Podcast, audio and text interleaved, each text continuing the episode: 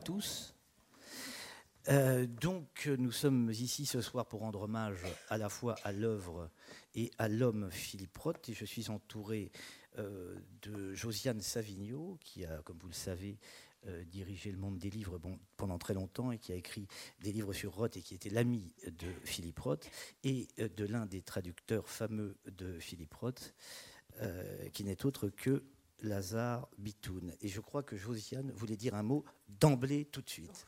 Oui. je voulais dire un mot parce que donc euh, avec euh, Olivier euh, Chaudançon, depuis longtemps, on se disait il faut faire quelque chose autour de Philippe Roth. Et puis on l'a pas fait, et puis il est mort. Et après, moi je me disais non, ça va être, ça va être morbide, on va pas faire ça, c'est trop morbide. Et puis je suis allée le 25 septembre au mémorial de Philippe Roth, où il avait tout organisé comme d'habitude, qui devait parler. Alors, d'année en année, il y avait des gens qui disparaissaient, non pas parce qu'ils les aimaient plus, mais parce qu'ils mouraient, et qui devaient, qui assister? Et il avait dit, je veux qu'il y ait plus de rire que de larmes. Et il y a eu beaucoup de rire, c'est vrai, on a, raconté des choses assez drôles. Et, euh, et puis Olivier Chaudançon m'a dit, et si on le faisait le jour où il aurait eu 86 ans, c'est-à-dire aujourd'hui, le 19 mars, plutôt que le jour de sa mort, ça j'aurais pas aimé le faire le jour de sa mort, le 22 mai, c'est un jour sinistre. J'ai euh, préféré l'oublier. Et puis, euh, je voudrais dire un mot de Lazare. Alors Lazare, il a traduit donc Opération Shylock euh, et, Le Théâtre de Sabbat, qui sont deux de mes livres préférés de Roth, dont Le Théâtre de Sabbat, qui est le livre préféré de Lazare et qui était le livre préféré de Philippe Roth, celui où il disait qu'il s'était senti le plus libre. Et puis il se trouve que tout ce que j'ai fait avec Roth ou autour de Roth à partir de 2010, j'ai été accompagné par Lazare. Et alors en 2017, le dernier entretien que j'ai fait avec Philippe Roth, je l'ai fait avant d'aller le voir. Parce que euh, il avait, euh, comment dire, allumé un contre-feu quand il avait compris que le monde m'empêchait de faire le dernier entretien euh, comme cadeau d'adieu à mon journal où j'avais passé toute ma vie professionnelle, le dernier entretien avec Philippe Roth.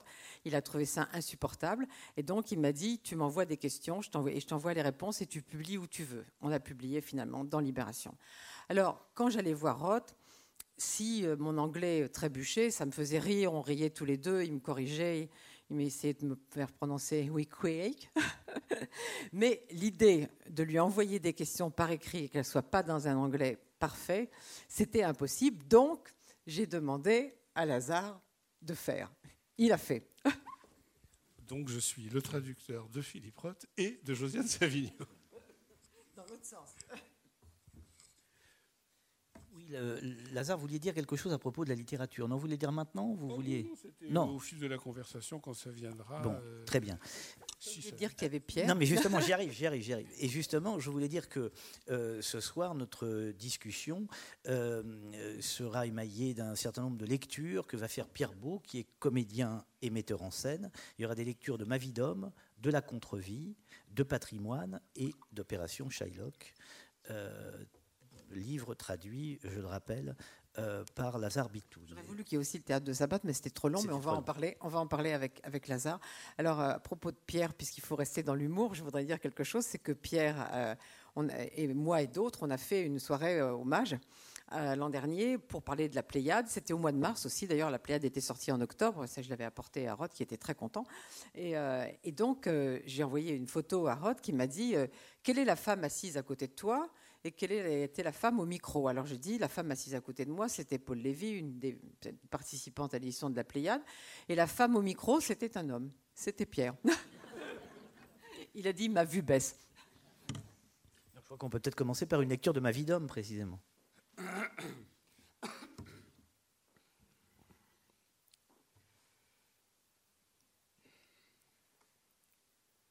À Brooklyn College, Environ une centaine d'étudiants étaient présents dans la salle pour la séance d'ouverture. Chacun des quatre animateurs devait faire un exposé d'un quart d'heure sur l'art de la fiction. Mon tour est venu, je me suis levé et je n'ai pas pu parler. Je demeurais debout derrière le lutrin, mes notes devant moi, mon auditoire devant moi, sans air dans les poumons, sans salive dans la bouche, l'auditoire dans mon souvenir me semble avoir commencé à bourdonner. Et je n'avais qu'un désir, c'était de m'endormir. Je me demande comment j'ai fait pour ne pas fermer les yeux et m'abandonner au sommeil. Je n'étais pas complètement là. Je n'étais plus qu'un battement de cœur, la caisse d'un tambour. Finalement, j'ai fait demi-tour et j'ai quitté la scène et mon emploi d'animateur. Un jour, dans le Wisconsin, après un week-end passé à me disputer avec ma femme, elle soutenait, malgré mes dénégations, que j'avais parlé trop longtemps avec une jolie étudiante de doctorat à une réception le vendredi soir. Longue discussion sur le caractère subjectif de la durée. Maureen s'était présentée à la porte de la classe où je tenais un séminaire sur la fiction avec mes étudiants de première année de 7 à 9 heures tous les lundis soirs. Notre querelle avait pris fin au petit déjeuner, après que Maureen m'a lacéré les mains avec ses ongles. Je n'étais pas rentré à la maison depuis. C'est urgent, avait-elle déclaré à moi et aux étudiants du séminaire. Les dix jeunes gens du Middle West ont d'abord tourné les yeux vers elle, qui se tenait avec un air extrêmement déterminé dans l'encadrement de la porte, puis leurs regards compréhensifs se portèrent sur mes mains, badigeonnées de mercurochrome. Le chat, leur avais-je expliqué un moment avec un sourire indulgent pour cette bête imaginaire. Je me suis précipité dans le couloir sans laisser à Maureen le temps d'en dire davantage. Là, ma souveraine m'a communiqué la proclamation du jour. Tu as intérêt à rentrer à la maison ce soir, Peter. Tu as intérêt à ne pas retourner dans une chambre avec une de ces petites blondes. Cette scène a eu lieu juste avant le semestre où c'est très précisément ce que je finis par faire. Sors d'ici, ai-je chuchoté. Va-t'en, Maureen, ou je te jette en bas de l'escalier. Bon Dieu, va-t'en avant que je ne te tue. Mon ton a dû l'impressionner. Elle a empoigné la rampe et reculé d'un pas. Je suis retourné dans la salle de cours et j'ai découvert que dans ma hâte à affronter Maureen et à la faire déguerpir, j'avais négligé de refermer la porte derrière moi. Une grande fille timide, originaire d'Appleton et qui n'avait pas dit plus d'une phrase pendant tout le semestre, regardait fixement la femme dans le couloir derrière moi. Le reste de la classe était penché sur les pages de La mort à Venise. Aucun livre n'avait jamais été aussi captivant. Très bien, a dit la voix chevrotante de celui qui rentrait dans la salle. Un bras avait violemment claqué la porte au nez de Maureen et je n'étais pas tout à fait sûr que c'était le mien. Pourquoi Thomas Mann envoie-t-il Aschenbach à Venise plutôt qu'à Paris, à Rome ou à Chicago? À ce moment précis, la jeune femme d'Appleton a fondu en larmes et les autres, qui d'habitude ne témoignaient pas tant de zèle, se sont mis à répondre tous à la fois. Je, ne me suis pas souvenu de tous les détails de cette scène pendant que j'étais là, debout, immobile, n'aspirant qu'au sommeil, devant mon auditoire attentif de Brooklyn College. Mais cette scène a joué son rôle, je crois, dans la vision que j'ai eue en marchant vers le lutrin pour prononcer l'allocution que j'avais préparée. J'ai vu Maureen projetée comme une balle à travers la porte du fond de la salle et criant à tue-tête je ne sais quelle révélation exclusive sur mon compte.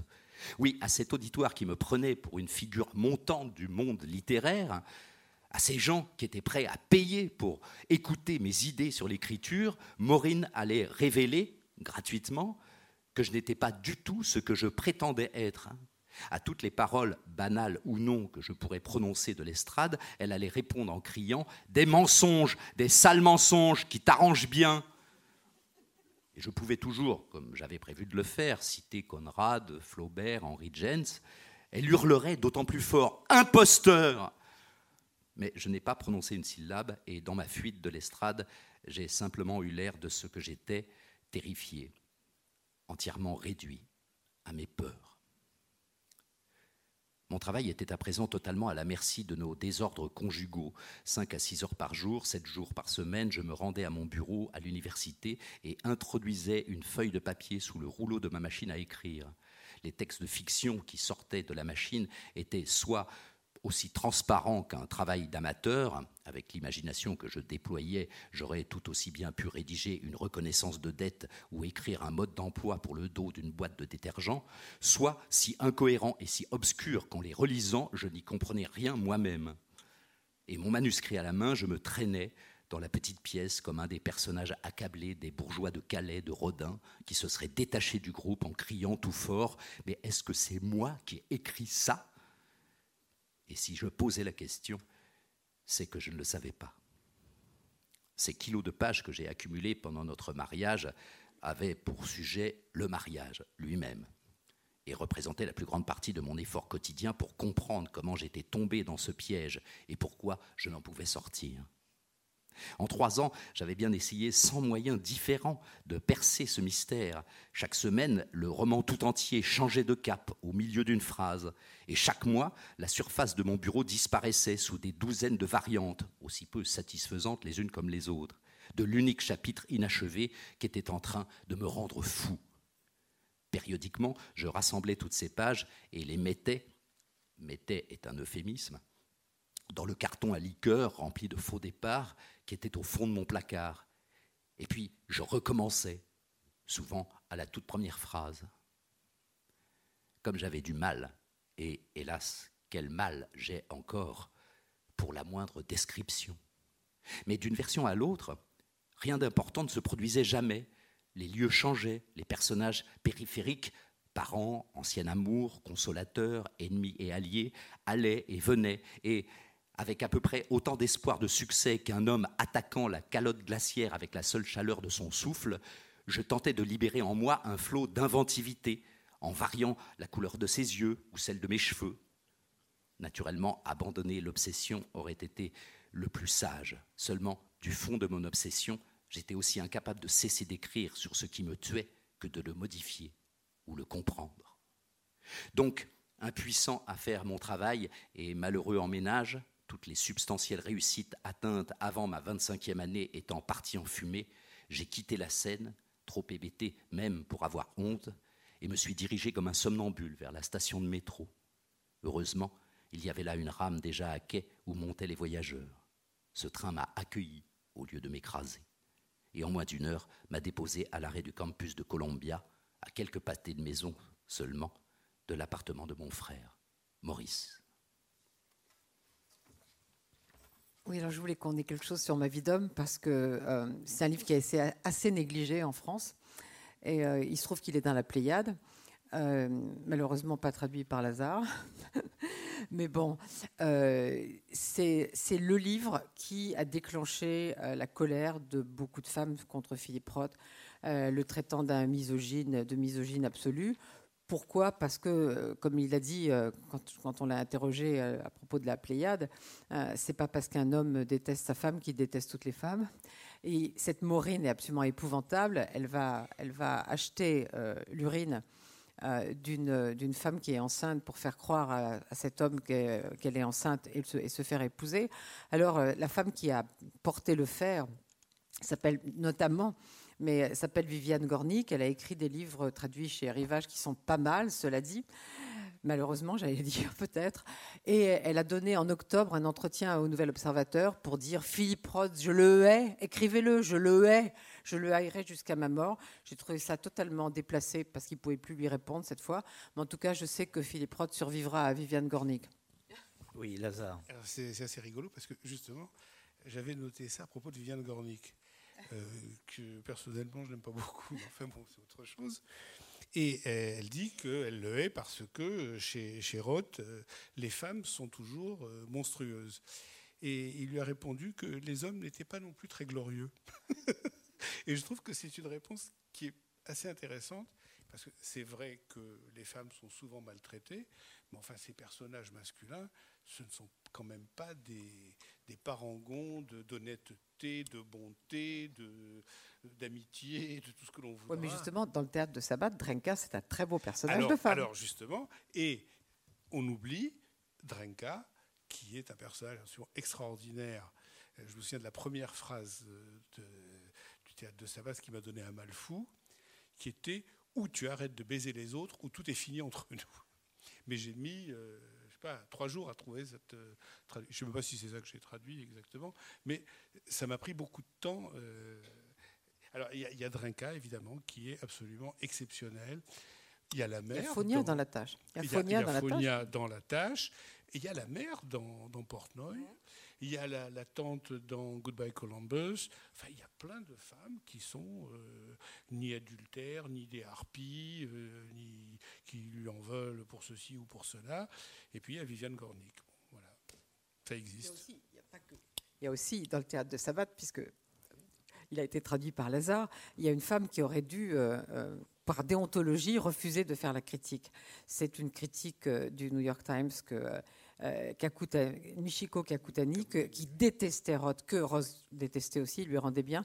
Il m'avait dit dans un entretien, elle aurait dû, elle aurait, elle aurait dû. Non, si on avait employé pour, euh, pour dans un service économique quelqu'un qui disait des choses pareilles, euh, il aurait été viré tout de suite. Il retiré parce qu'il voulait pas que ça aggrave encore sa situation. Mais quand elle a pris sa retraite, il m'a dit elle aurait dû prendre sa retraite il y a 50 ans. Et donc elle apparaît sous le personnage d'un personnage assez horrible dans le théâtre de Sabat. Si c'est la, tu sais, c'est la, la, japonaise qui empêche Sabat de, de, faire certains cours parce qu'elle est très politiquement correcte, etc. Et donc euh, euh, elle aurait dû se défausser parce qu'elle était totalement reconnaissable. Et elle a fait la critique et elle a dit des horreurs comme d'habitude. Sauf pour le livre que j'aime le moins, qui est euh, Pastorale américaine. Ah, c'est pas mal, c'est pas mal, Pastorale américaine. Euh, dites-moi, Lazare, quand on a un traducteur sous la main, on en profite. Qu'est-ce qu'on perd quand on lit Roth en français? Enfin, c'est une contre-question pour un traducteur, mais euh, qu'est-ce qu'on perd? Moi, j'ai lu, j'ai relu il n'y a pas longtemps la Portnoy, et j'ai vraiment eu le sentiment, alors je ne parle pas de la qualité de la traduction de Portnoy, hein, euh, je ne m'y risquerai pas, mais j'ai vraiment eu le sentiment euh, de, de, perdre en n'ayant pas la capacité de, lire le texte qui est très complexe, par ailleurs que je trouve de plus en plus complexe euh, dès que je le lis, en, le lisant en français. Qu'est-ce qu'on perd chez J'ai du mal à répondre parce que je n'ai jamais rien lu de Roth en français. Eh j'ai toujours lu Roth en anglais. Il y a des livres que j'ai lus. deux livres. Opération Shylock. Sauf les deux que j'ai traduits, oui. Et là, euh, qu'est-ce qu'on perd? Euh, Beaucoup de choses sans doute, euh, mais je ne saurais vous le dire. C'est très compliqué de traduire. C'est très compliqué parce que la traduction, ça fait référence à des tas de choses. Et il y a des choses qui sont totalement intraduisibles. Par exemple, là, je viens de terminer ce qui va être la dernière publication de, de Roth, qui est un, recueil d'interviews, de, discours, etc. Et à un moment, donné, il parle d'un quartier de Newark euh, que l'on a appelé Newstead. Stead, ça veut dire euh, installation, colonisation. Euh, comment est-ce qu'on pourrait dire Comme ça. Oui, voilà. Et New, c'est donc c'est un nouveau quartier. Ça veut tout simplement dire nouveau quartier. Et Roth explique que tous les juifs qui avaient un peu d'argent à Newark se sont précipités pour aller à pied dans ce quartier et les gens ont appelé le quartier Jewstead au lieu de Newstead. Ce qui veut dire en gros ville nouvelle, ça devient ville juive. Sans référence bien sûr à notre ville juive. ça par exemple, on ne peut pas le traduire. Et j'ai dû faire une chose que je déteste, mais comme ce n'était pas un texte littéraire, je l'ai fait j'ai mis une note de bas de page pour expliquer. Voilà. Il y a des choses comme ça, et si j'avais pas mis de note, ben, on ne le voit pas passer. Ça, j'entends Voilà des choses comme ça. Mais... Alors maintenant, il y a le rythme des phrases. Ah, voilà, j'allais y venir, oui. Alors, euh, bon, moi, je ne peux pas vous parler des autres traductions, je ne les connais pas. C'est une chose.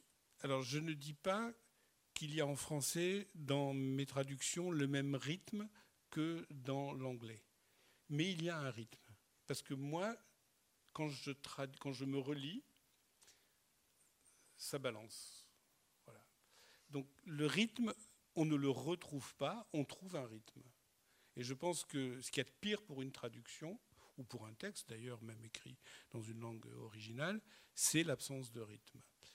Après, le sens, grosso modo, on retrouve à peu près tout. Je ne suis pas tout à fait d'accord avec Lazare, parce que bon, euh, j'ai toujours été étonné, avant Lazare, que euh, Philippe Roth puisse euh, être lu en français parce que les traductions étaient franchement mauvaises. Je ne sais pas comment il, comment il pouvait survivre à des traductions comme celle des faits, de Facts, qui même maintenant n'est plus exploitée par Gallimard tellement elle était mauvaise. Et alors il s'est passé quelque chose d'assez extraordinaire avec Lazare, et c'est pour ça que je ne suis pas d'accord quand, quand, vous dites qu'il n'y a pas le rythme. Si Lazare Bitoun, bien qu'il soit, ah bien au contraire, non, un rythme, mais pas le même rythme. moi, je suis pas d'accord. Je pense que c'est le même. Que Lazare Bitoun, bien qu'il soit pas ashkénaze, parle le Philippe Roth en français. Bon, je vais rougir. Euh, alors, j'ai beaucoup d'amis, enfin j'avais beaucoup d'amis, malheureusement, beaucoup avaient l'âge de Philippe Roth et ils ont disparu, à New York, et j'avais leur, euh, leur parler dans l'oreille. ce sont tous, tous mes amis, c'était des intellectuels new-yorkais, euh, la même histoire que Philippe Roth, euh, le père agent d'assurance, livreur euh, ou autre chose. Et ils ont tous fini professeurs, romanciers, théâtreux d'une sorte ou d'une autre, etc. Et j'avais leur parler dans l'oreille. Et puis, en France, je connais pas mal de, de juifs d'Europe centrale, moi-même pas du tout, bien sûr. Et voilà, j'ai réussi à compenser l'un avec l'autre, je crois. Cette histoire du rythme est très importante. Mais le rythme, c'est ce qui est le plus eh important. oui, et, et c'est pas vrai que c'est un autre rythme. C'est si on compare Opération Shylock euh, et, et, la traduction française, c'est le rythme. Et, c'est ce qui manque, c'est ce qui manque d'habitude dans les traductions de, Roth. Comme, comme vous dites, le sens. Bon, le sens. Il est, il est là à peu près. Bah, le sens, c'est ce qui est plus facile. C'est pas ce qui est très important. C'est le, le, rythme. Ce qui nous intéresse chez Roth, qui n'est pas un styliste, j'allais dire au sens de Martin oui, par exemple. Justement, je voudrais qu'on s'arrête là-dessus parce que je suis pas certain de ça. Est-ce que parce que nous qui sommes en France euh, si euh, euh, intéressés par le style, enfin vous me direz de moins en moins, mais enfin ça quand même ça intéresse quand même toujours une partie de la critique et ça dépend laquelle. Mais enfin, est-ce qu'on peut dire que Roth était un styliste? Parce que ah oui. Oui.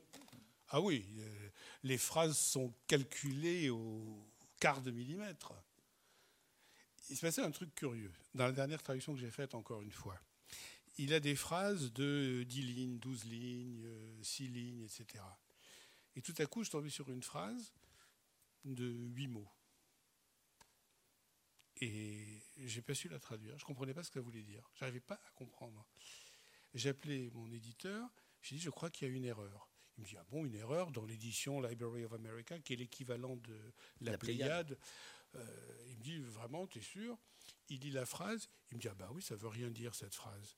Et puis il la relit d'une autre manière, et je dis ah ben non, voilà. J'étais dans des phrases de 12 lignes, 8 lignes, et je tombe sur une phrase de 8 mots, et là j'étais complètement paumé. Donc il y a du rythme, voilà. Il y a toujours du rythme. Et l'important c'était de le garder, bien sûr.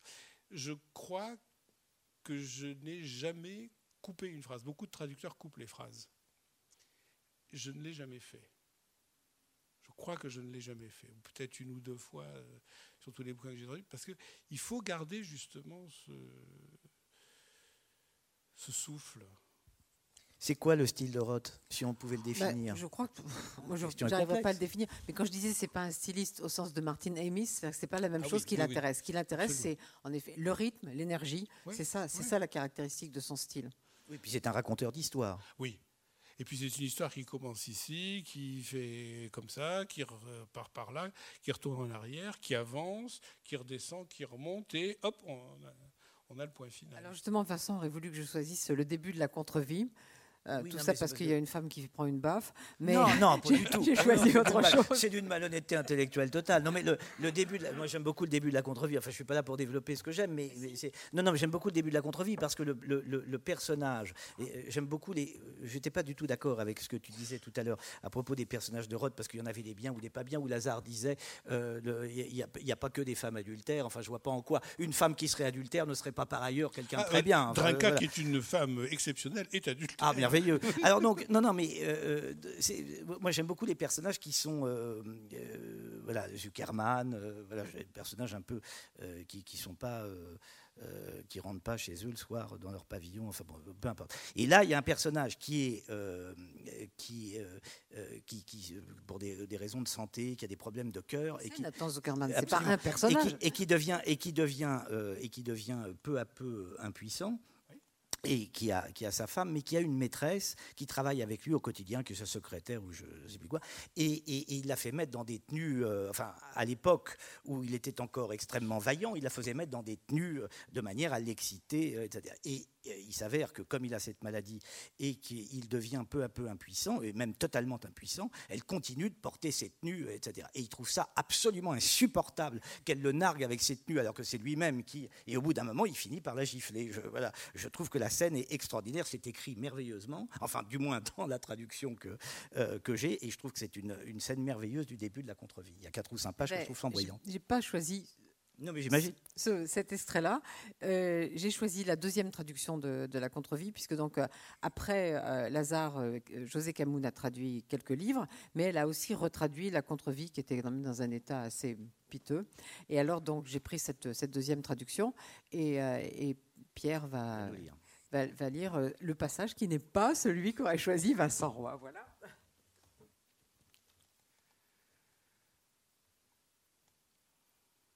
Quand je le joignis à son journal, Chouki ne comprit pas tout de suite qui était à l'appareil. Puis il feignit la stupéfaction.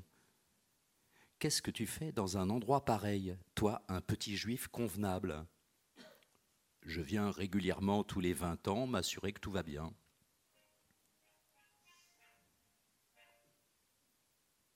Mais ça va du tonnerre, me répondit-il. Le pays part à volo de 36 manières différentes. C'est tellement catastrophique qu'on ne peut même plus en plaisanter. Nous nous étions rencontrés en 1960 au cours de ma seule visite précédente en Israël, 18 ans plus tôt, à la suite de mon premier livre Études supérieures, très controversé puisqu'il m'avait valu à la fois un prix littéraire juif et lire de pas mal de rabbins. On m'avait invité à Tel Aviv pour un débat public entre écrivains juifs, américains et israéliens sur le juif dans la littérature. Chouki n'avait que quelques années de plus que moi, mais il avait servi dix ans sous les drapeaux comme colonel, et il venait d'être nommé attaché de presse de Ben Gourion. Un jour, il m'avait emmené dans le bureau du Premier ministre pour serrer la main du vieux, événement certes mémorable, mais moins instructif, somme toute, que le déjeuner qu'il avait précédé avec le père de Chouki au restaurant de la Knesset. Ce sera peut-être instructif de rencontrer un travailleur israélien ordinaire, m'avait dit Chouki, et puis lui, il adore venir manger ici, avec les grosses légumes. Bien entendu, s'il aimait tant venir manger à la Knesset, c'était parce que son fils y travaillait désormais pour son idole politique. Monsieur Elshanan avait dans les 65 ans, et il travaillait encore comme soudeur à Haïfa. Il avait quitté Odessa en 1920 pour émigrer en Palestine sous mandat britannique, car à l'époque, la révolution soviétique manifestait envers les juifs une hostilité que ses partisans juifs russes n'avaient pas prévue. Quand je suis arrivé, me dit-il, malgré un accent prononcé, il parlait un bon anglais appris sous la domination britannique de la Palestine. J'étais déjà vieux pour le mouvement sioniste. J'avais 25 ans. Il n'était pas costaud, mais ses mains étaient puissantes. Ses mains étaient le centre de sa personne, le détail véritablement exceptionnel de son apparence. Il avait des yeux marrons, doux, gentils, dans un visage parfaitement rond et débonnaire, aux traits sans beauté ni relief. Contrairement à Chouki, il était petit, et son menton, loin d'avoir un volontarisme héroïque, était plutôt fuyant. Sa vie passée à fabriquer des joints et des assemblages lui avait un peu voûté les chines, il grisonnait. En face de soi, dans un bus, on ne l'aurait même pas remarqué. Quelle intelligence pouvait-il avoir, ce soudeur anodin? Il avait eu celle d'élever sa famille dans les meilleures conditions, celle d'éduquer Chouki et son frère cadet, architecte à Tel Aviv, et bien sûr celle de comprendre dès 1920 que s'il voulait rester juif et socialiste, il serait bien avisé de quitter la Russie. Dans la conversation, il sut me rappeler à l'ordre grâce à un esprit vigoureux et une certaine imagination poétique et ludique. Il m'était impossible de ne voir en lui qu'un ouvrier bien ordinaire, mais enfin, je n'étais pas son fils. Par ailleurs, je n'avais aucun mal à l'imaginer comme l'homologue israélien de mon propre père qui exerçait encore la podologie dans le New Jersey. Malgré leurs différences de statut professionnel, ils se seraient fort bien entendus, me disais-je, ce qui expliquait peut-être pourquoi Chouki et moi nous entendions si bien. Nous entamions le potage lorsque M. Elchanan me dit Alors, comme ça, vous restez. Moi Depuis quand? Bah, vous n'allez tout de même pas rentrer, si? Chouki continuait de plonger sa cuillère dans sa soupe. De toute évidence, la question de son père ne le surprenait pas outre mesure. Je crus tout d'abord que M. Elchanan me taquinait. En Amérique, j'y retourne la semaine prochaine, dis-je en souriant. Allons donc, vous allez rester Là-dessus, il posa sa cuillère, passa de mon côté de la table, et de l'une de ses mains extraordinaires, il me prit le bras et me conduisit à une fenêtre de la salle à manger d'où l'on découvrait, au-delà de la Jérusalem moderne, la vieille ville entre les murs. Vous voyez cet arbre? me dit-il. C'est un arbre juif. Et là-haut, c'est un nuage juif. Il n'y a pas d'autre pays pour un juif qu'ici. sur quoi il me ramena à ma chaise pour que je reprenne mon déjeuner. Une fois son père revenu devant son assiette, Chouki lui dit Je crois que l'expérience de Nathan l'amène à voir les choses autrement. Quelle expérience Le ton était brusque, ce qu'il n'avait pas été avec moi. Il a besoin de nous, fit remarquer M. Elchanan à son fils, encore plus que nous de lui. Tiens donc, dit Chouki, sans hausser le ton ni cesser de manger. Malgré tout le sérieux de mes 27 ans, malgré ma sincérité opiniâtre, chevillée au corps, je ne voulais vraiment pas dire au vieux père voûté et bienveillant de mon ami à quel point il se trompait, et je ponctuais leur échange de vues d'un haussement d'épaules. Il vit dans un musée, s'écria M. Elchanan avec colère. Chouki opina imperceptiblement. Cela aussi, il avait déjà l'entendre. De sorte que M. Elchanan se retourna pour me dire bien en face Et si vous vivez dans un musée? Nous, on vit dans un théâtre juif et vous dans un musée juif. Dis-lui, Nathan, parle-lui en ton musée, t'en fais pas, il discute avec moi depuis que j'ai cinq ans, il tiendra le coup. Je fis donc ce que demandait Chouki, et jusqu'à la fin du déjeuner, je, je, développais mon point de vue, tout à loisir, avec une passion excessive, car telle était ma manière à cet âge-là, avec les pères surtout. D'ailleurs, j'étais loin d'improviser. Ces conclusions-là, j'y étais parvenu depuis quelques jours, après avoir parcouru pendant trois semaines une patrie juive dont je me sentais éloigné au possible.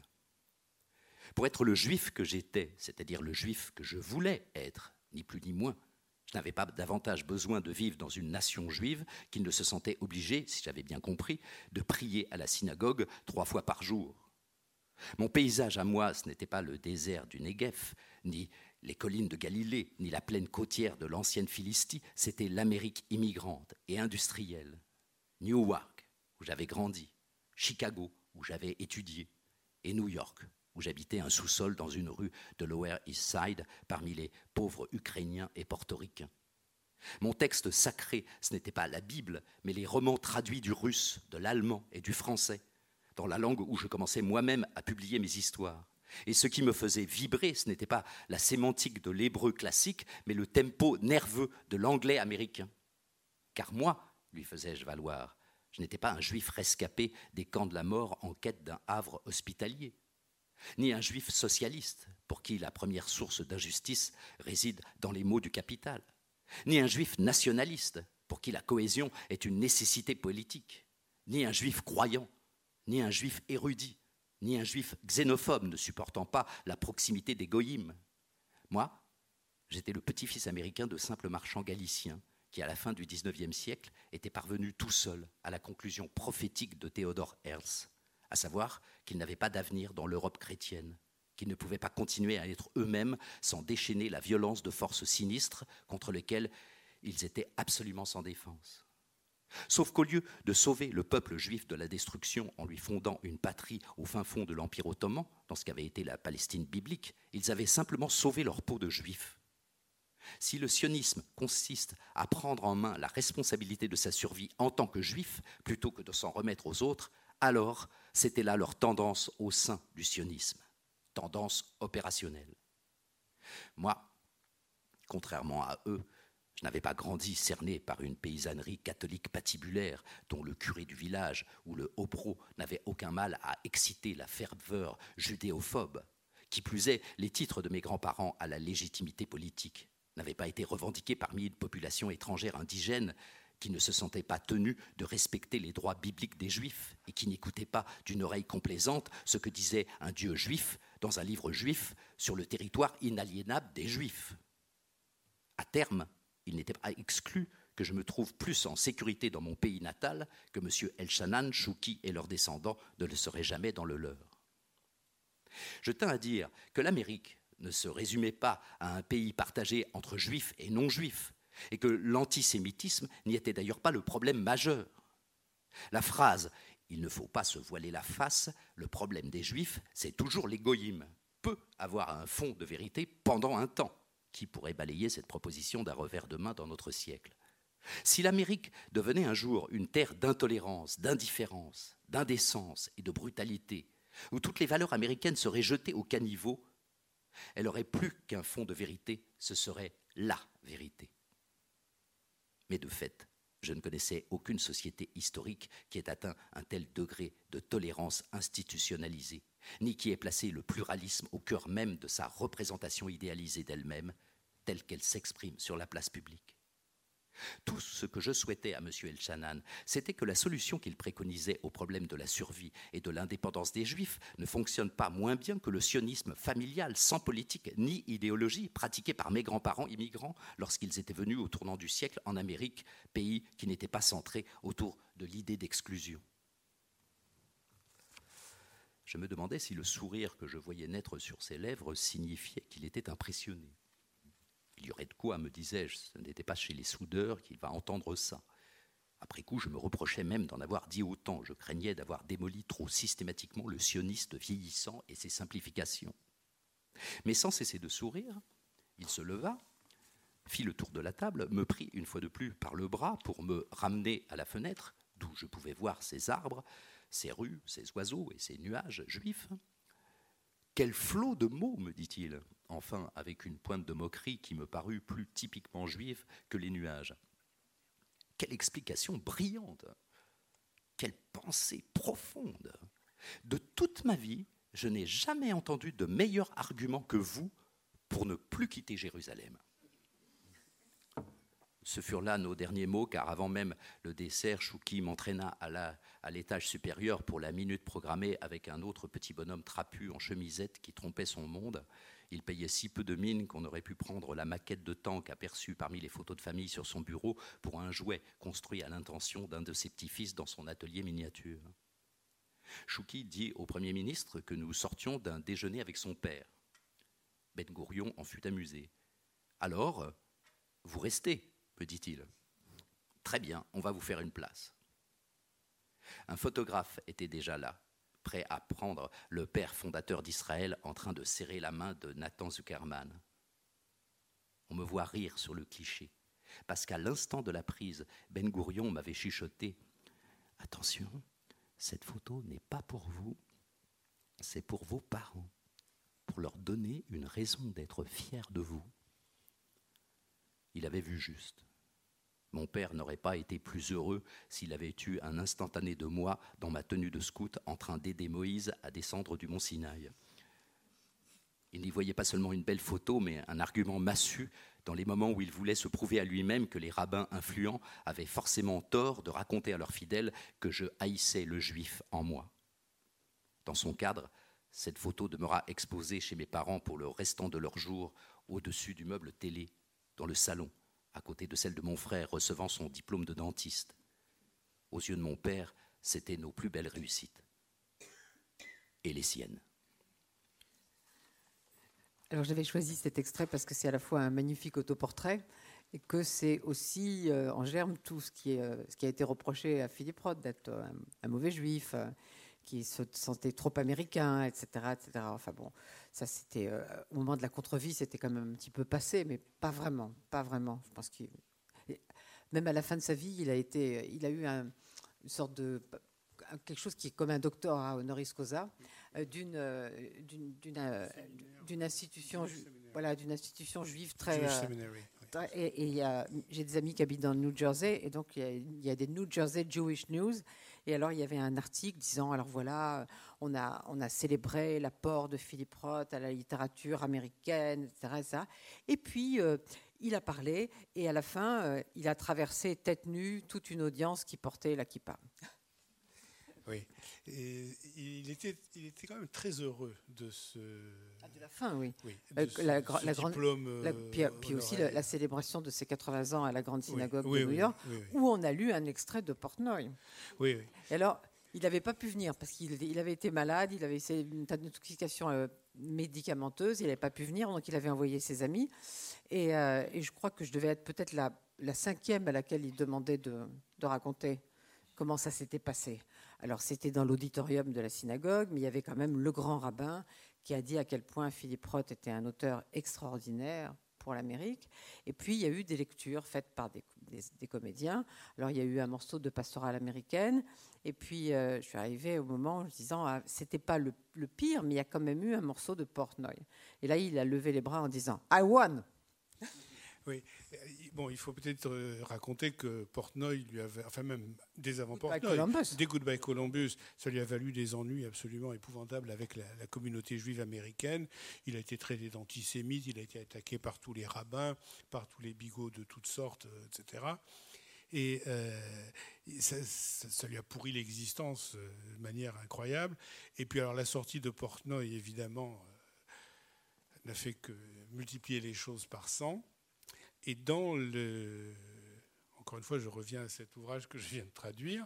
Il y a une interview dans laquelle euh, il revient là-dessus. Alors il est très fier, effectivement, il dit qu'il a été très fier de recevoir ce diplôme honoris causa du Jewish Seminary.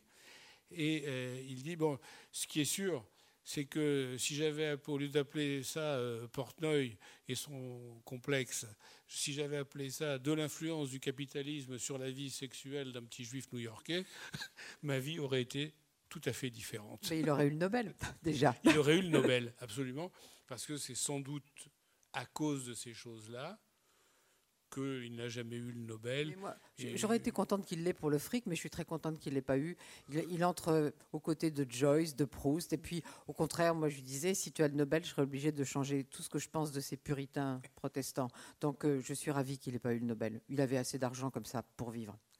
Mais ça, ça lui a quand même pourri l'existence. hein. C'est les attaques des rabbins au début, euh, ça, ça- ça a été terrible.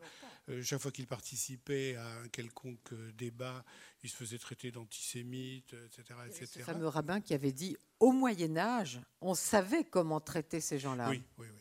oui, oui.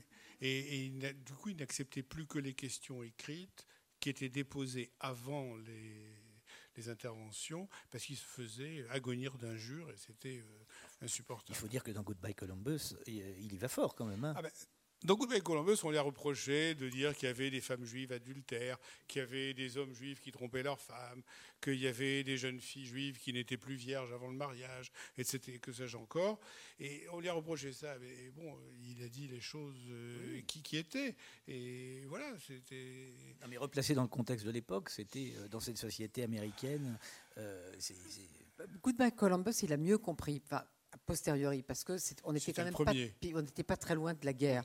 Mais il a moins compris pour Portnoy. On était, on en 69, quoi, ça, ça allait. Non, puis, bon, Goodbye Columbus, enfin, moi, c'est peut-être mon livre préféré. Enfin, lui, ça- et ça basse. hein. Et j'adore les nouvelles de Goodbye Columbus parce que je trouve qu'il a tout dit là-dedans. Et on l'a attaqué sur ces histoires de, de jeunes femmes, etc. Et aussi sur euh, une nouvelle, Le défenseur de la foi, les soldats, où il est question de deux soldats euh, juifs qui ont, dont le sergent est juif également. Ils lui disent Bon, tu ne nous mets pas sur la liste euh, pour partir à la guerre parce que moi, il faut que j'aille voir ma mère, etc. Et euh, le sergent en question les met tous les deux sur la liste pour partir avec le prochain convoi. Et il a été traité d'antisémite, que sais-je encore. Enfin, ce qui est la plus grande absurdité qui puisse être. Vraiment la plus grande absurdité. Alors bien sûr, j'ai pris des extraits trop longs, donc je ne sais pas comment on va s'arranger. Je voudrais quand même que Pierre lise un extrait de Patrimoine, qui est un livre. euh, Mais Pierre, est-ce que, est que vous commencez juste au rêve? Parce que Non, je commence avant. Parce que Ah, mais ça, si vous commencez avant, on ne va Mais pas y arriver. Il est, il est 8h moins 10. Est-ce que je peux juste dire Oui, un oui, mot bien sûr. avant à propos de- du livre dont il a été question, euh, La, la contre-vie? La contre-vie, c'est c'est un roman extraordinaire. C'est un chef-d'œuvre absolu quand même. absolument un chef-d'œuvre parce que c'est toute la théorie du roman est là-dedans. Les personnages meurent, ils ressuscitent, ils reviennent, ils sont impuissants, ils ne le sont plus. Ça va. On ça- pas très sûr de savoir au bout du compte. Moi, j'ai déjà lu trois fois, je ne suis pas sûr de savoir. On ne comprend rien et on le lit comme ça, d'un bout à l'autre, sans s'en rendre compte. C'est un livre extraordinaire et c'est. Voilà, dans sa composition. C'est le livre où il a thé- théorisé ce qu'est le- Enfin, pas théorisé, il a pratiqué ce qu'était le roman. C'est-à-dire que dans le roman, tout est permis. Et, Je vais- et il le fait. Oui, je je ça. vais sadiser Pierre parce qu'il est, il est 8h moins 5 et on a le droit de déborder, mais, mais pas excessivement quand même. Et on a Shylock encore. Et, euh, et je pense qu'il faut commencer au rêve. Je sais que ça choque Pierre parce qu'il veut commencer avant, mais. euh, ou alors on ne lit pas Shylock, on en parle, mais on ne le lit pas. Alors, donc on lit tout patrimoine. Alors, tout patrimoine, c'est vrai que c'est un, très beau texte. C'est dommage de ne pas entendre le- le- le- la traduction. euh, Bah, moi, je trouve aussi, mais on Bah ira oui. peut-être un petit morceau de Shylock. On, on verra. Parce que là, c'est très long. Hein, si on commence à. J'ai fait quelques coups. Ah bon, d'accord. Allez, on y va. Donc on commence à. Il est mort euh, trois semaines plus tard, c'est ça? D'accord. Il s'agit de son père. Je voudrais juste dire une chose avant c'est que ce livre est absolument magnifique et bouleversant. Et il y a un critique littéraire que je ne nommerai pas, qui a fini à l'Académie française, c'est bien fait pour lui, et qui avait traité ce livre de bavardage sec. Alors, plus sec de cœur qu'un homme qui peut écrire ça est difficile à, difficile à trouver. Il faut peut-être ajouter pour, le, pour ceux qui n'auraient pas lu Patrimoine que c'est un livre, c'est l'un des livres autobiographiques. On peut tous considérer. C'est l'accompagnement, c'est la biographie de son père. C'est l'accompagnement de son père euh, qui, euh, qui a une tumeur euh, inopérable au cerveau.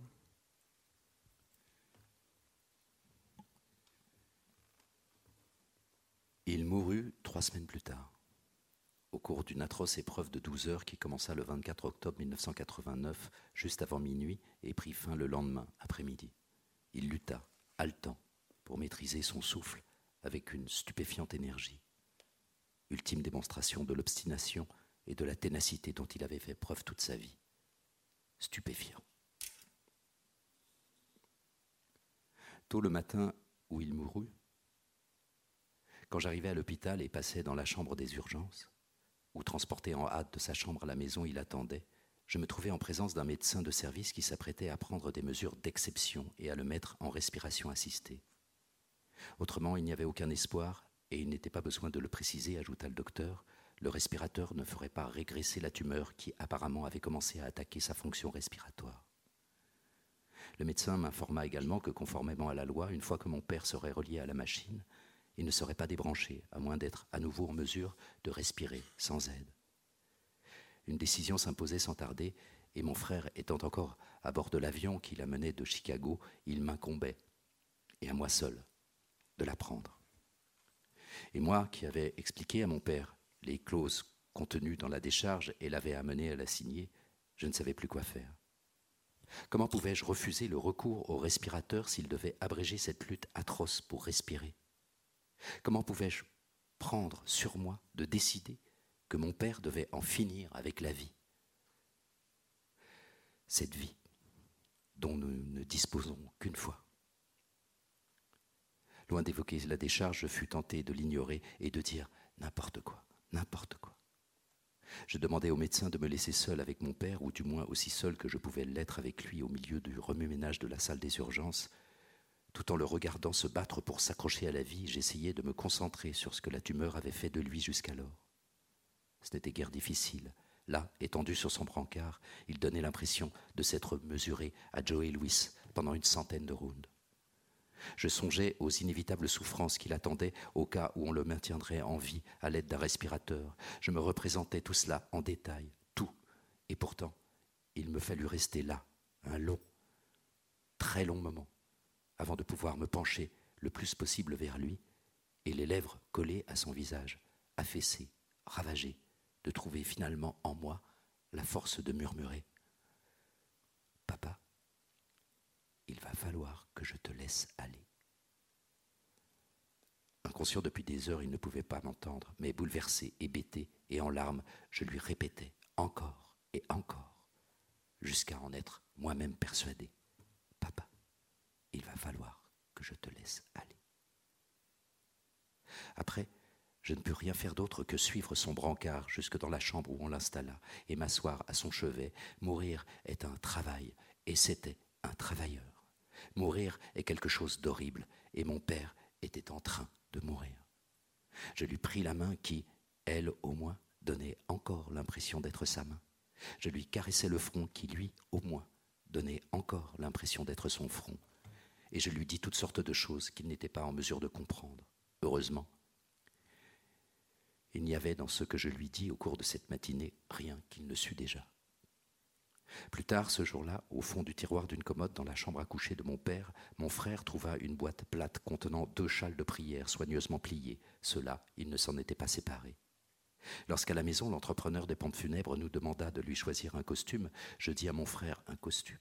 Mais il ne va pas au bureau, non pas de costume, c'est absurde. Il devrait être enterré dans un linceul, ajoutai-je, pensant que c'était ainsi que ses parents avaient été enterrés et ainsi que les juifs étaient traditionnellement enterrés. Mais ce disant, je me demandais si un linceul n'était pas tout aussi absurde. il n'était pas orthodoxe et ses fils n'étaient pas du tout religieux. Et si cela n'était pas en outre prétentieusement littéraire et moralisateur, avec une touche d'hystérie, je me disais qu'un homme comme mon père, un citadin aux pieds bien sur terre, assureur de profession, un homme solide, ancré toute sa vie dans le quotidien, aurait l'air bizarrement à contre-emploi dans un linceul, alors qu'en même temps il m'apparaissait que justement c'était ça.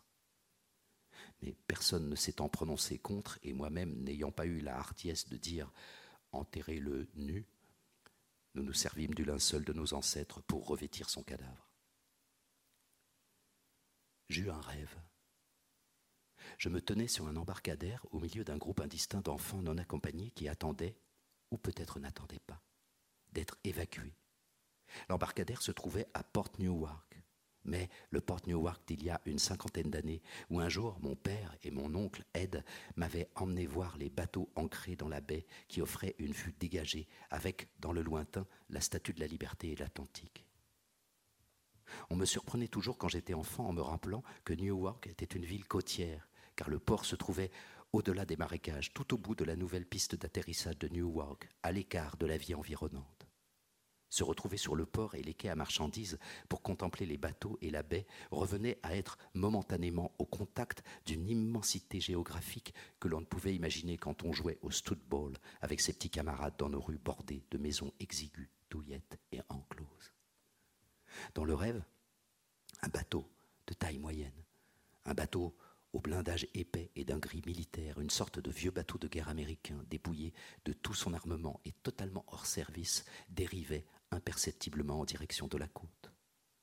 Je m'attendais à ce que mon père fût sur le bateau, à ce qu'il fît en sorte partie de l'équipage, mais il n'y avait aucune vie à bord, pas le moindre indice nulle part que quelqu'un en eût le commandement.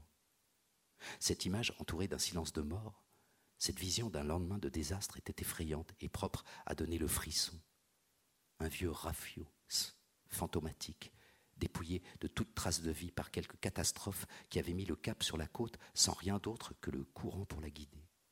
Et nous, sur l'embarcadère, qui étions peut-être ou peut-être pas, des enfants rassemblés dans l'attente d'être évacués.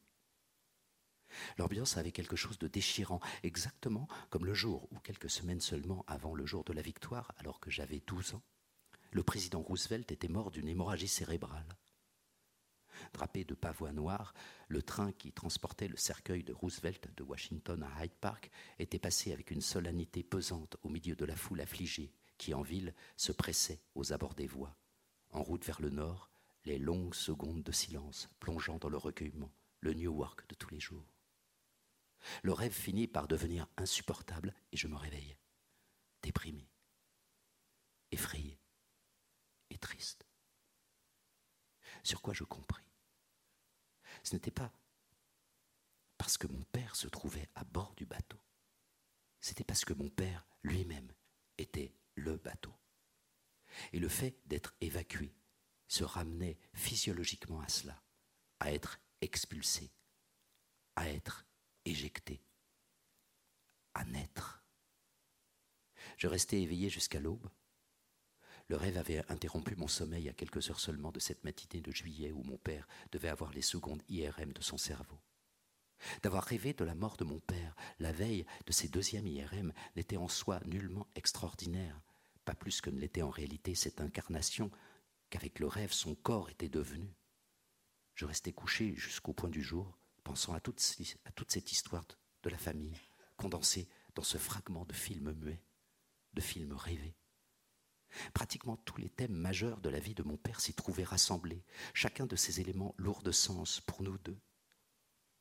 D'abord la traversée de l'Atlantique en troisième classe par ses grands-parents immigrants, puis ses épuisants efforts pour se frayer un chemin, la lutte pour réussir contre tant de forces contraires, lui, l'enfant pauvre, privé de véritable instruction, lui, le juif laborieux, employé dans le camp des gentils par le colosse des assurances. Et pour finir, sa transformation en épave par la tumeur de au cerveau. Le navire de guerre défunt, dérivant à l'aveugle vers le rivage, ce n'était pas là une image de mon père au terme de sa vie que mon esprit, avec sa répugnance pour la métaphore larmoyante et l'analogie poétisée, ne fut jamais sans doute autorisé à l'état de veille. Ainsi donc, ce fut le sommeil qui, dans sa sagesse, eut la bonté de me livrer cette vision d'une simplicité enfantine, si riche de vérité, et qui cristallisa si pertinemment mon chagrin dans la silhouette d'un petit évacué sans père et perdu sur les quais de Newark, aussi abasourdi et affligé que l'avait été un jour la nation entière sur le passage d'un président héroïque. Et puis, une nuit, environ six semaines plus tard, vers quatre heures du matin, il surgit, drapé dans un linceul blanc à capuchon pour me faire des reproches. Il dit J'aurais dû porter un costume. Tu n'as pas fait ce qu'il fallait. Je me réveillai en poussant un cri. Tout ce qu'on pouvait voir hors du linceul, c'était la contrariété sur son visage de mort. Et les seuls mots qu'il prononça furent une réprimande. Je ne lui avais pas fait revêtir pour l'éternité les habits qu'il fallait. Le matin, je compris qu'il avait fait allusion à ce livre, qu'avec le mépris des convenances propres à ma profession, je m'étais obstiné à écrire alors qu'il était malade et à l'agonie. Le rêve m'informait que, sinon dans mes livres ou dans ma vie, du moins dans mes rêves, je resterais à jamais son petit garçon, avec la conscience d'un petit garçon, de même que lui continuerait à y vivre non seulement comme mon père, mais comme le père, et à en juger tous les actes que j'accomplirais on ne doit rien oublier.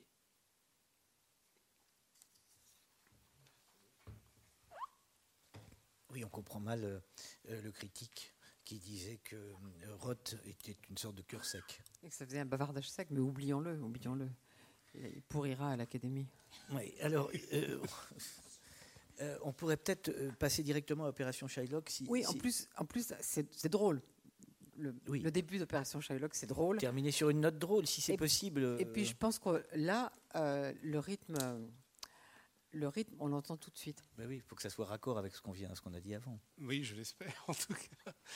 Euh, Opération Shylock, c'est un drôle de bouquin aussi, euh, et ça me fait penser à la contre-vie.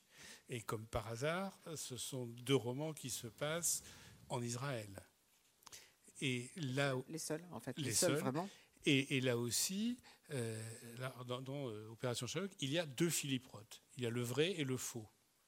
Et je trouve ça assez extraordinaire qu'un écrivain ait pu penser à s'inventer un double qui est un faux, qui s'habille comme lui, qui parle comme lui, qui fait tout absolument comme lui, sauf une chose, c'est idéologiquement, ils ne sont pas du tout sur la même planète. L'autre Philippe le faux, euh, prône le retour des Juifs en Pologne diasporisme. Voilà. Il dit, il dit mais il faut pas rester en Israël, il faut repartir. Qu'est-ce que font ces Juifs dans ce petit pays où il y a, grand comme la Belgique, où il n'y a même pas une ville comme Bruxelles? Il faut et alors il y a quand même ce, moment qui a très bien, magnifiquement traduit euh, Lazare, c'est-à-dire qu'il le rencontre finalement. À un moment, il le rencontre. Et alors, il lui manque le même bouton euh, euh, au, veston que lui. C'est un peu troublant quand même. Et puis il le regarde d'un peu plus près et il dit ah non non non il n'a pas tout à fait le nez aplati comme moi, etc. En fait, dans une opération de chirurgie esthétique, je serais avant, il serait après. c'est vrai. Oui. C'est un, un, livre qui est, qui est, tout à fait étonnant. Et là, j'ai eu un, truc, je vous parlais de la traduction encore une fois, il se vous voit pendant tout le roman. Il pas lui, toujours. Pas toujours. Voilà. Il se vous voit euh, parce que d'abord, il déteste ce bonhomme. Euh, lequel est en admiration béate devant lui. Il dit, mais je fais tout ça pour votre gloire, je fais tout ça pour vous, etc. Bon, moyennant quoi, comme il se dit, après tout, comme c'est mon double, ben, il va s'envoyer la maîtresse de, son double, qui est comme par hasard une euh, polonaise ou roumaine, ou je ne sais plus quoi, enfin, ou tchèque, je ne sais plus, infirmière, euh, grande, blonde, etc., etc.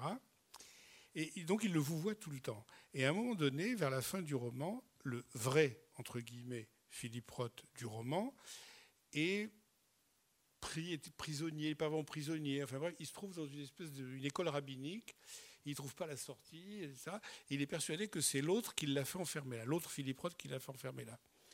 Et là, il a la trouille, il est énervé, et là je me suis dit, il faut qu'il le tutoie. Et il se trouve que j'ai vu Philippe Roth juste après cette traduction, parce qu'il y avait un glossaire à ce, à ce livre, et il voulait voir le glossaire. Et euh, je lui dis, il me semble que quand il est enfermé dans l'école rabbinique, il ne le vous voit pas, il le tutoie.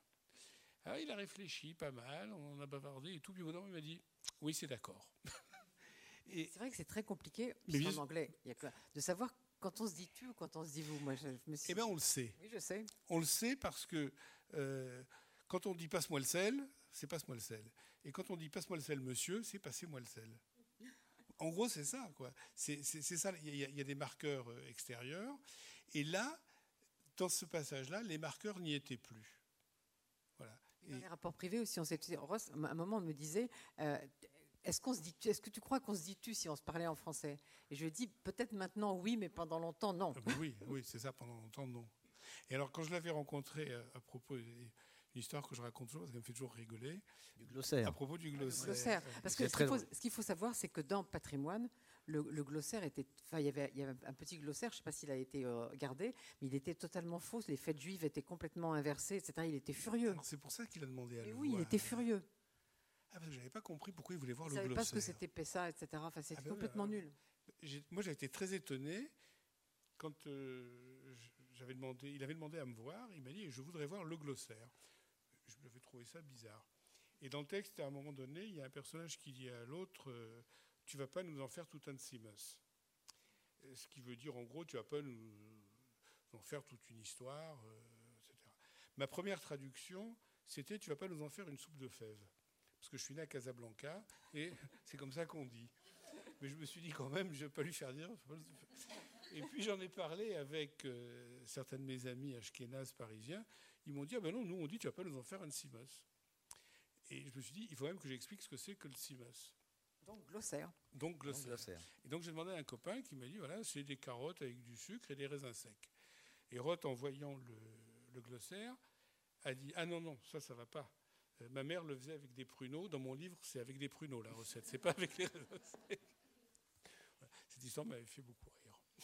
Il était très précis surtout comme ça. Oui, oui, bien sûr. Comme même, même, après sa mort, qui doit parler, qui doit être là, euh, qu'est-ce qu'on doit dire, que quasiment.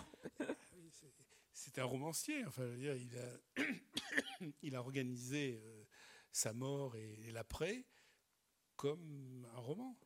Ça se comprend parfaitement. C'est très cohérent, oui. Absolument peut-être. Euh, Alors, ah c'est un médicament, euh, c'est un médicament censément antidépresseur qui en, est, en fait est, très toxique. Et c'est le médicament qu'avait pris aussi William Styron, euh, et ce qui a donné ce, livre qui s'appelle Face aux ténèbres, qui est un livre absolument magnifique. Et donc tous les deux ont eu et, et et, et Styron ont eu une période dépressive et on leur a donné ce médicament qui était, paraît-il, miracle. Et tous les deux ont eu les mêmes problèmes, s'enfoncer encore plus dans la dépression, avoir des troubles de la personnalité. C'est ça qui a déclenché le, évidemment, L'autre personnage il était coutumier des doubles, mais là c'est plus fort que d'habitude bah parce, que c'est le double s'appelle Philippe. La contre-vie, ce n'est que des histoires de double de renaissance, etc. Et Képech est d'un double aussi. Oui, oui, non, bien sûr, il y en a partout. Aussi. Mais bon, le, écrire des romans, c'est créer des doubles aussi.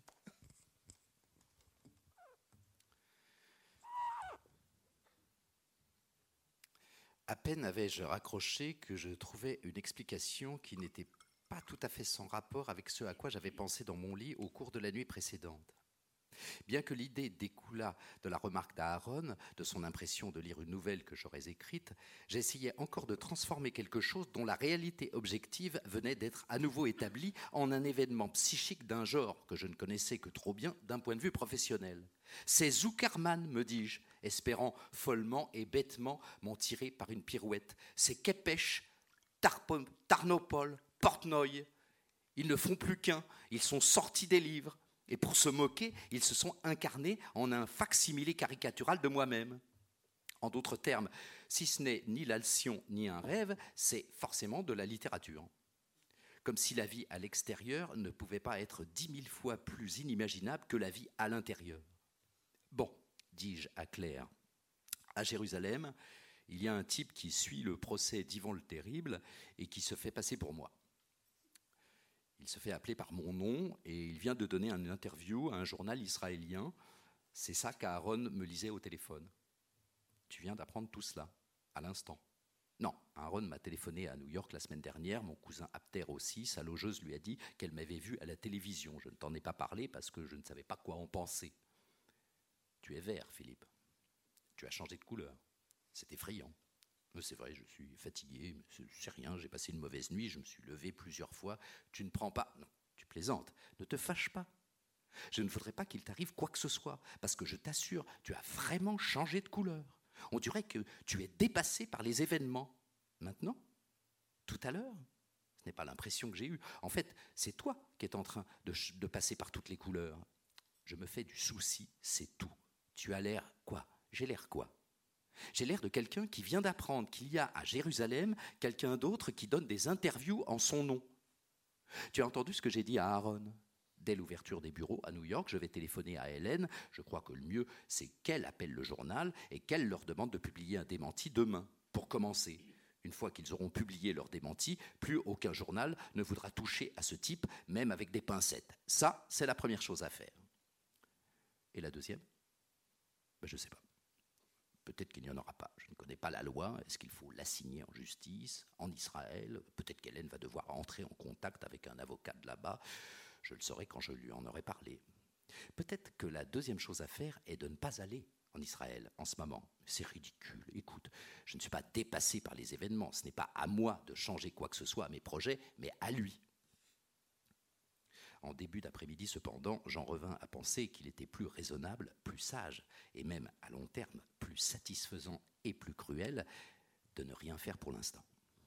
Il est vrai que j'avais commis une erreur en parlant à Claire de cette histoire, vu la constance avec laquelle elle s'inquiétait de mon bien-être. Mais il est vrai aussi que je n'avais pas eu le choix, dans la mesure où elle prenait son petit déjeuner en face de moi au moment où Aaron m'avait téléphoné son rapport. Je commettrais une erreur plus grande encore en lâchant maintenant mes avocats, qui plus est sur deux continents, et ils ne trouveraient pas forcément une solution moins désastreuse que moi. Encore faudrait-il que j'arrive à me montrer plus efficace au lieu de céder aussi facilement à la moindre provocation, en attendant que cet imposteur se prenne tout seul les pieds dans son propre piège, ce qui ne devrait pas manquer de se produire. Un démenti ne réparerait sans doute pas le mal qu'avait pu causer l'erreur initiale du journal. Les thèses défendues avec autant de force par le Philippe Roth de cet article étaient maintenant miennes et le resteraient, même dans l'esprit de ceux qui liraient le démenti du lendemain.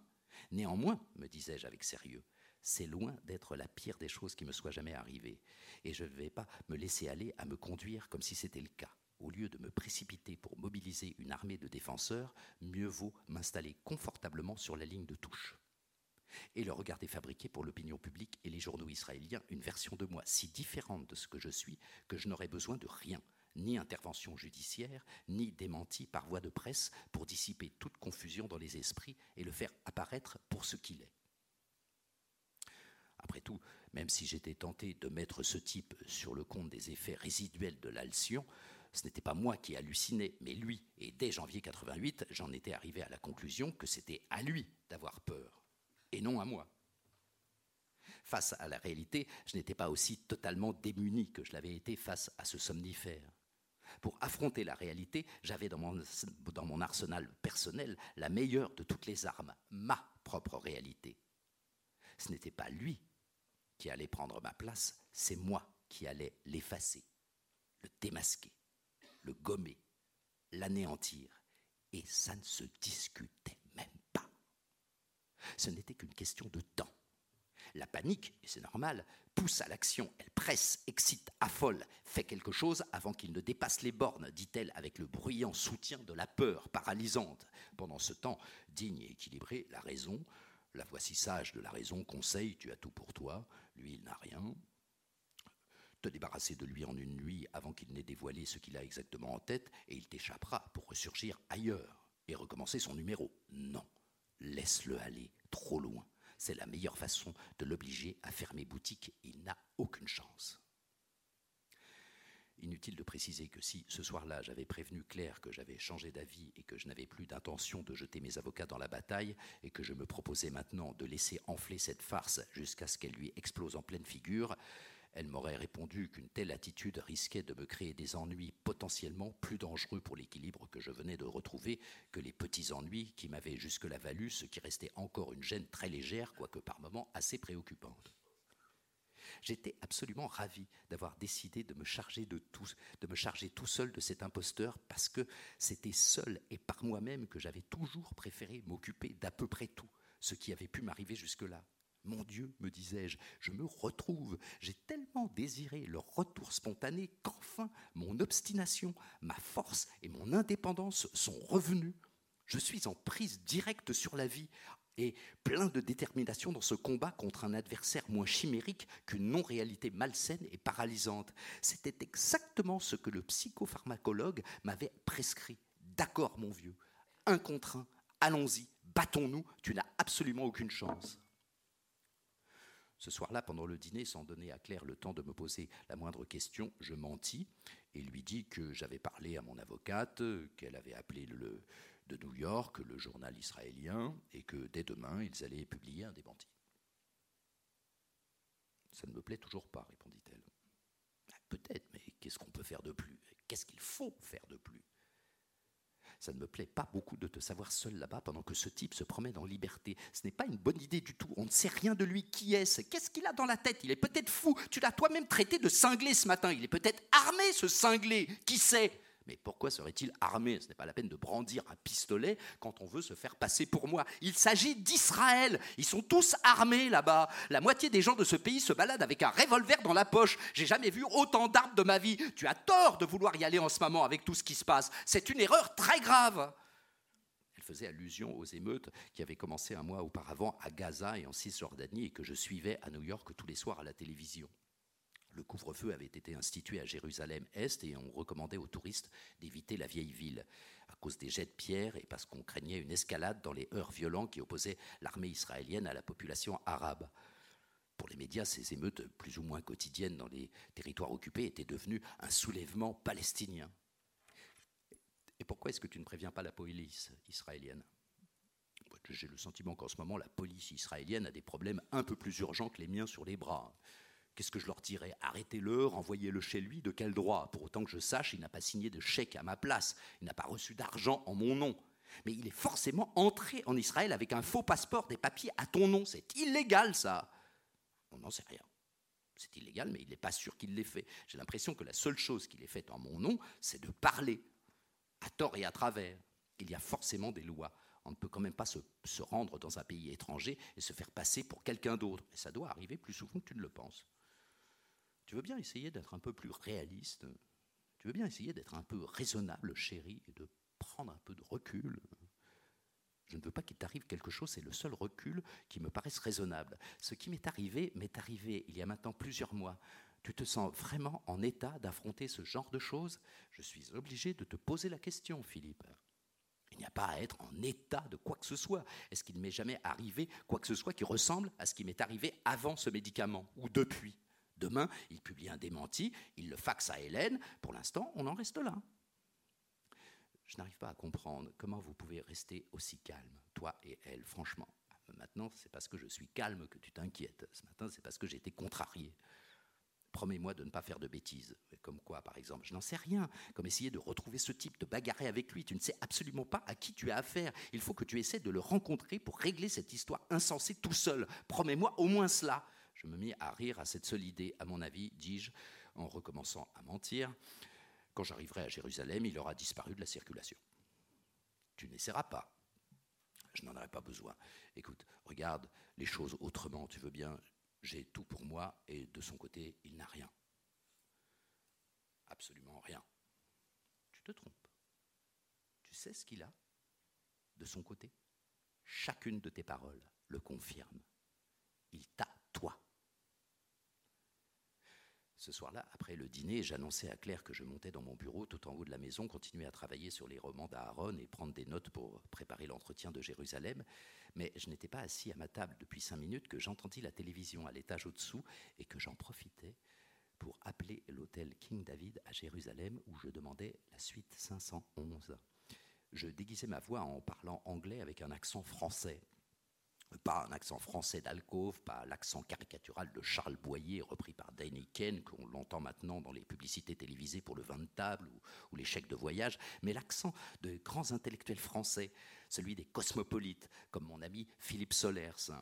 Sans this, ni that ou autre hash consciencieusement aspiré à l'initiale. Je parlais un anglais courant, rythmé par la cadence et les intonations naturelles d'un étranger cultivé.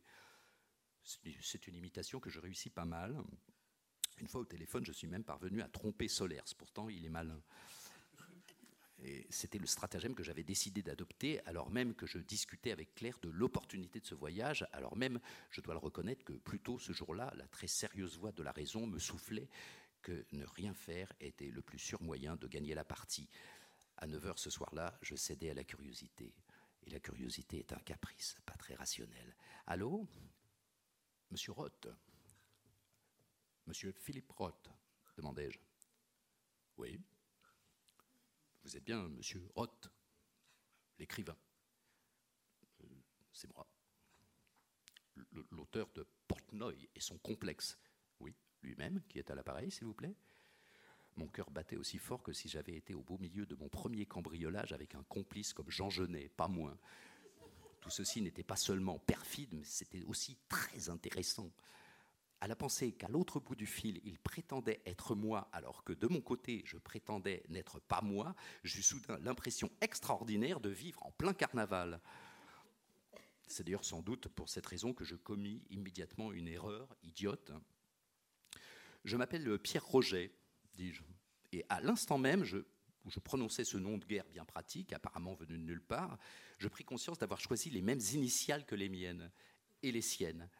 Pire, il se trouve que c'est une très petite modification du nom du lexicographe du 19e siècle, dont tout le monde connaît le célèbre dictionnaire.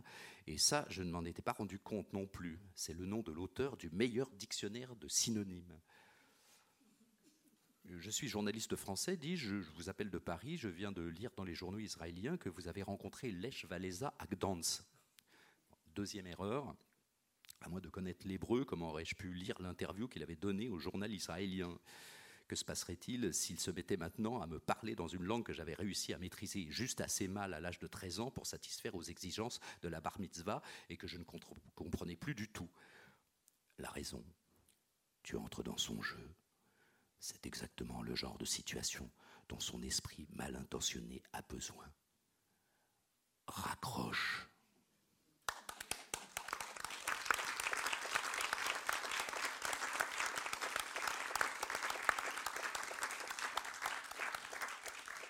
Bon, effectivement, on a le rythme. Hein. Il y a une chose qui n'est pas de moi dans cette traduction, je ne l'avais jamais remarqué. Il y a un imparfait du subjonctif au début. Et j'ai jamais mis d'imparfait subjonctif. Et c'est une correctrice qui a dû faire ça. Mais dit, Lazare peut, rougir parce que le rythme, il y est. Il y est plus que dans tout ce qu'on a entendu avant. Il y est. Merci. Alors, comme on doit euh, faire vite, est-ce que, est-ce que certains d'entre vous ont des questions? Je ne vous vois pas là, parce qu'il y a trop de. Oui, là, je vous vois mieux. il y a un micro. il y a quelqu'un ici. Il faut, attendre le micro parce que sinon on ne va pas y arriver. Là, là. Vous comprenez assez français Non, pas du tout. Pas du tout. Mais il était très content d'avoir la Légion d'honneur.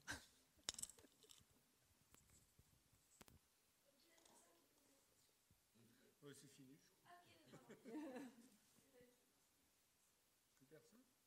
Mais il disait en France, I'm sanctified. Je crois qu'il aimait euh, pas mal la France. Et il y a fait un séjour quand il était jeune homme, euh, de retour d'Israël d'ailleurs. Et il habitait rue des Vignes, dans un petit hôtel que m'avait montré une de ses amies que je connaissais bien. Il m'a dit Ah, ben c'est là qu'il habitait, etc. Et il a écrit une nouvelle euh, à propos de ce séjour en France qui a été publié, je crois, dans The Dial euh, en 1959 ou quelque chose comme ça, puis qui a disparu après. Enfin, il ne l'a jamais reprise nulle part. Il faut que je fasse de la pub pour quelqu'un qui n'est pas Philippe Roth. Donc, il avait une amie qui s'appelle Jeannette Hoberhaus. Et euh, cette amie, euh, il aurait bien voulu que son livre autobiographique, qui s'appelait The Furies, on l'a traduit en français par Nos vies consumées, ce qui est absolument faux comme titre. Euh, mais euh, il aurait voulu qu'elle soit traduite en français parce qu'en effet, il avait ce rapport à la France euh, et au fait qu'à la France, en, France, on, l'aimait. plus qu'aux États-Unis. Et, que la tâche, par exemple, c'est plus vendu en France qu'aux États-Unis.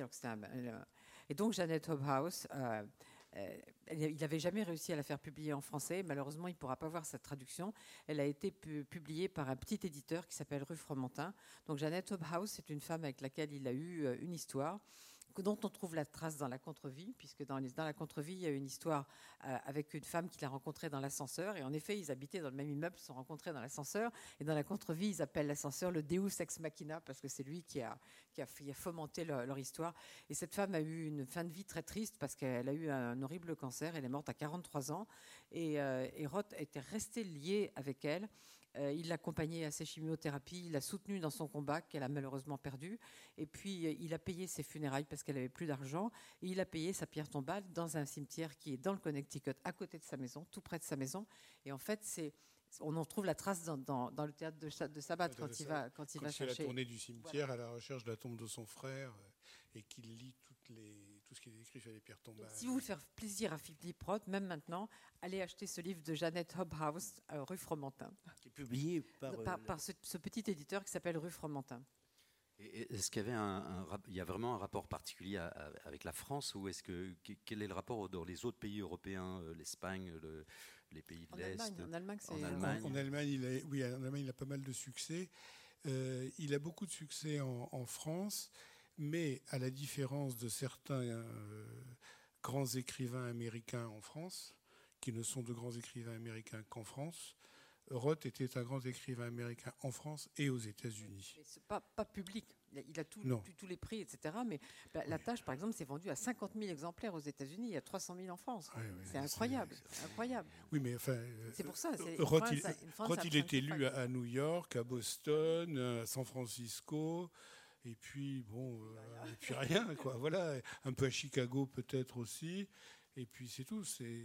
Mais ça, c'est le, sort de. Donc la Pléiade, je lui ai apporté. Alors il était content parce que la Pléiade, bon, c'est quand même euh, un endroit euh, de reconnaissance. Et première question, c'est. Euh, il y a combien d'écrivains américains vivants dans la Pléiade en ce moment? Alors je dis, ben, il n'y en a qu'un. oui, vivant, il n'y en avait qu'un, oui, oui, absolument. Et, alors, et d'autres nationalités? Alors je lui dis, il y a Vargas Llosa, ça ne l'a pas impressionné. Et... Thomas Mann? Oui, il n'est pas vivant. Il voulait ah non, oui, oui, écrivain vivant. Oui, non, vivant, oui, non. non oui. À moins qu'il soit ressuscité. Non, non, non, non, mais j'avais oublié le, le, vivant. Oui, une question? Je voulais savoir juste euh, en quoi consiste donc le prochain livre. Ce sont des, des articles, des entretiens Ça va s'appeler Explanations. Voilà, enfin, le, le, prochain livre va s'appeler Explications et il va paraître euh, directement en folio. Il ne va pas paraître en collection euh, blanche euh, étrangère. Et il sera réuni avec deux autres ouvrages euh, du côté de chez Portnoy et les autres, euh, qui en anglais s'appelait Reading Myself and Others, et puis Parlons boulot, Parlons travail, Parlons travail, Parlons travail oui, qui s'appelait Shop Talk. Et l'ensemble de ces trois recueils a été publié dans la Library of America en appendice à la fin de son œuvre sous le titre Why Write? Pourquoi écrire? Et donc ce livre qui, s'appellera Explication commence par euh, un article nouvelle, je ne sais pas trop ce que c'est, euh, où il raconte sa jeunesse d'écrivain et je vous en dirai pas plus parce que c'est trop joli, donc vous le découvrirez. C'est à la fois, c'est plus une nouvelle qu'un article. Le reste, ce sont des explications. Il y a des choses sur euh, Portnoy. Il y a deux longues interviews, l'une à un journal euh, suédois, l'autre à un journal anglais, britannique. Il y a des réflexions sur, oui, sur Portnoy, je vous l'ai déjà dit. Il y a le discours qu'il a prononcé lors de son 80e anniversaire, qui est un très joli discours. Et il y a d'autres choses euh, qui m'échappent. En fait, c'était à la fin du volume 10 de la Library of America. Oui, il y a, aussi un, long plaidoyer. Je suis un écrivain, on, dit que je suis un écrivain juif américain. Je suis un écrivain américain. Si je ne suis pas un écrivain américain, je ne suis rien. Il dit cela. Euh, Vous l'avez publié dans le monde. ça avait été publié dans le monde, exactement. Un écrivain américain tout court. Madame à ce propos, est-ce que vous avez été surpris quand il a déclaré qu'il avait décidé d'arrêter d'écrire? Euh, Moi, pas du tout. voilà. Ben, moi, je ne sais pas si j'ai été surprise, j'ai été triste, mais surprise, triste, je ne sais pas. Et, et c'est drôle parce que j'ai découvert tout à l'heure en entendant Pierre euh, lire qu'il citait Joe Lewis. Et, et- et quand il a arrêté d'écrire, c'est ce qu'il a dit. Il a Il a- dit. Vas-y. Oui, il a dit comme Joe Louis, qui était un boxeur euh, champion du monde euh, assez exceptionnel, et il a dit j'ai fait ce que j'ai pu avec ce que j'ai fait de mon mieux avec ce que j'avais. C'est vrai que chaque fois que j'allais le voir, euh, il me donnait en anglais le, livre suivant. Et puis un jour, il n'y avait pas de livre. euh, Un jour, je suis arrivée chez lui, il n'était pas là. Et en fait, euh, tant qu'il a, tant qu'il a écrit, il refusait euh, les emails, le téléphone portable, etc. Et il n'était pas chez lui. J'avais cinq minutes de retard. Je me suis dit quand même, dans le Connecticut, euh, deux heures et demie de route, euh, cinq minutes de retard, il m'a quand même pas fait ça. Ensuite, je suis allée voir dans son, dans son studio et j'ai vu que le, il avait un vieil ordinateur, ce que j'ignorais, qui ne se mettait pas en veille. Donc j'ai vu l'ordinateur allumé et je me suis dit, ça y est, il est dans la salle de bain, il est mort, il est tombé, il est mort, il est mort. Bon. Et puis donc j'ai appelé l'agent, je je ne comprends pas, c'est lui qui a fixé l'heure du rendez-vous. Enfin bref, j'ai laissé des petits mots partout, des messages euh, sur le répondeur. Je suis partie vers, euh, New York. Et euh, à bout de souffle, et il m'a appelé en disant j'ai été à l'hôpital, j'ai eu un problème hier soir, je suis tombée dans les pommes et tu comprends comme je suis Philippe Roth, il voulait pas me laisser partir alors que j'aurais pu rentrer chez moi. Donc je lui dis je suis qu'à une demi-heure, je pourrais revenir. Non, je suis trop fatiguée, reviens demain. Deux heures et demie de. Et le lendemain, on discute, on discute, et puis il m'explique qu'il n'écrivait plus. Et donc je lui dis ah bah, c'est pour ça que tu as été malade. Et là, il a ri, comme, comme on l'a tous entendu rire. Mais je crois, moi, je crois qu'il a bien fait, en fait. Mais je crois que ça y est, il avait dit ce qu'il avait à dire. D'ailleurs, il le dit, hein, j'ai dit ce que j'avais à dire, j'ai fait ce que je pouvais Mais faire. en même temps, après, Et- il racontait, il racontait, c'était comme des petites nouvelles. Oui. J'aurais dû l'enregistrer et puis, Oui, te, et puis te faire traduire, tu vois. C'était comme des petites nouvelles. Par exemple, là, il est- quand il a été malade juste avant le, juste avant le, le- le mém- pas le mémorial, enfin le truc à la synagogue, Oui. euh, il arrive à l'hôpital et alors, et bon, c'est Philippe Roth quand même. Et il dit, je voudrais bien une chambre seule. Alors on regarde, on lui dit, aïe aïe aïe. pff, On en trouve. Enfin, bah si, il y en a bien. C'est à l'étage où les, où les gens de, du Proche-Orient viennent se faire soigner. euh, euh, donc, euh, il disait j'étais le seul juif avec toutes les femmes arabes qui se promenaient. Oui, en même temps, euh, pour revenir euh, euh, 10 secondes sur le fait qu'il arrête d'écrire, quand on lit euh, Exit le fantôme, euh, tout ce qu'il dit sur la littérature et sur ce qu'il prophétise sur la fin de la littérature en écrivant que la littérature sera bientôt comme une radio qui émettrait dans le vide, il est quand même extrêmement critique, à la fois sur l'avenir de la littérature, l'avenir de la fiction, et, et- et, euh, et- et c'est sans doute l'une des raisons aussi pour lesquelles euh, peut-être euh, il a cessé d'écrire. Enfin, on peut l'imaginer. Il se, il désolait, si l'on peut dire, de la qualité des lecteurs. Oui. Et il trouvait que les gens ne, Il avait traduit ça. What a serious reader. Et, et il se désolait de la- qualité des lecteurs. Il disait les gens ne savent pas lire.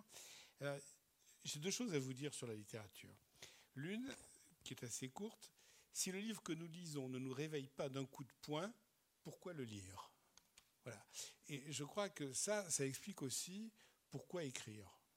Si le livre que j'écris ne va pas être un coup de poing, pourquoi écrire? Je pense que c'est à double, à double Tu tranchant. sais, on écrit pour des sourds. Voilà. Alors un, Et jour, alors- un jour, je lui dis, Oui. mais est-ce que vous écrivez encore pour des sourds? Non, j'écris. Alors, ce qu'il disait aussi, c'est que la littérature, euh, lui semble-t-il, lui semble-t-il, était est vouée à disparaître. Et il dit que la littérature, ça va devenir une espèce de, de- de religion secrète, euh, parce que les gens n'ont plus le temps de lire, ne veulent plus lire, et il pensait que la littérature allait disparaître, en fait, que le roman allait disparaître. Quand non, on ne peut pas y croire. Quand, on quand ne peut on, pas y quand, croire. on, quand on revient de la. Euh, comme, comme éditeur, quand on revient de la foire de Londres, par exemple, et qu'on écoute ce que les Britanniques disent et ce qui est en train de se vendre sur le marché mondial, c'est 80% de non-fiction.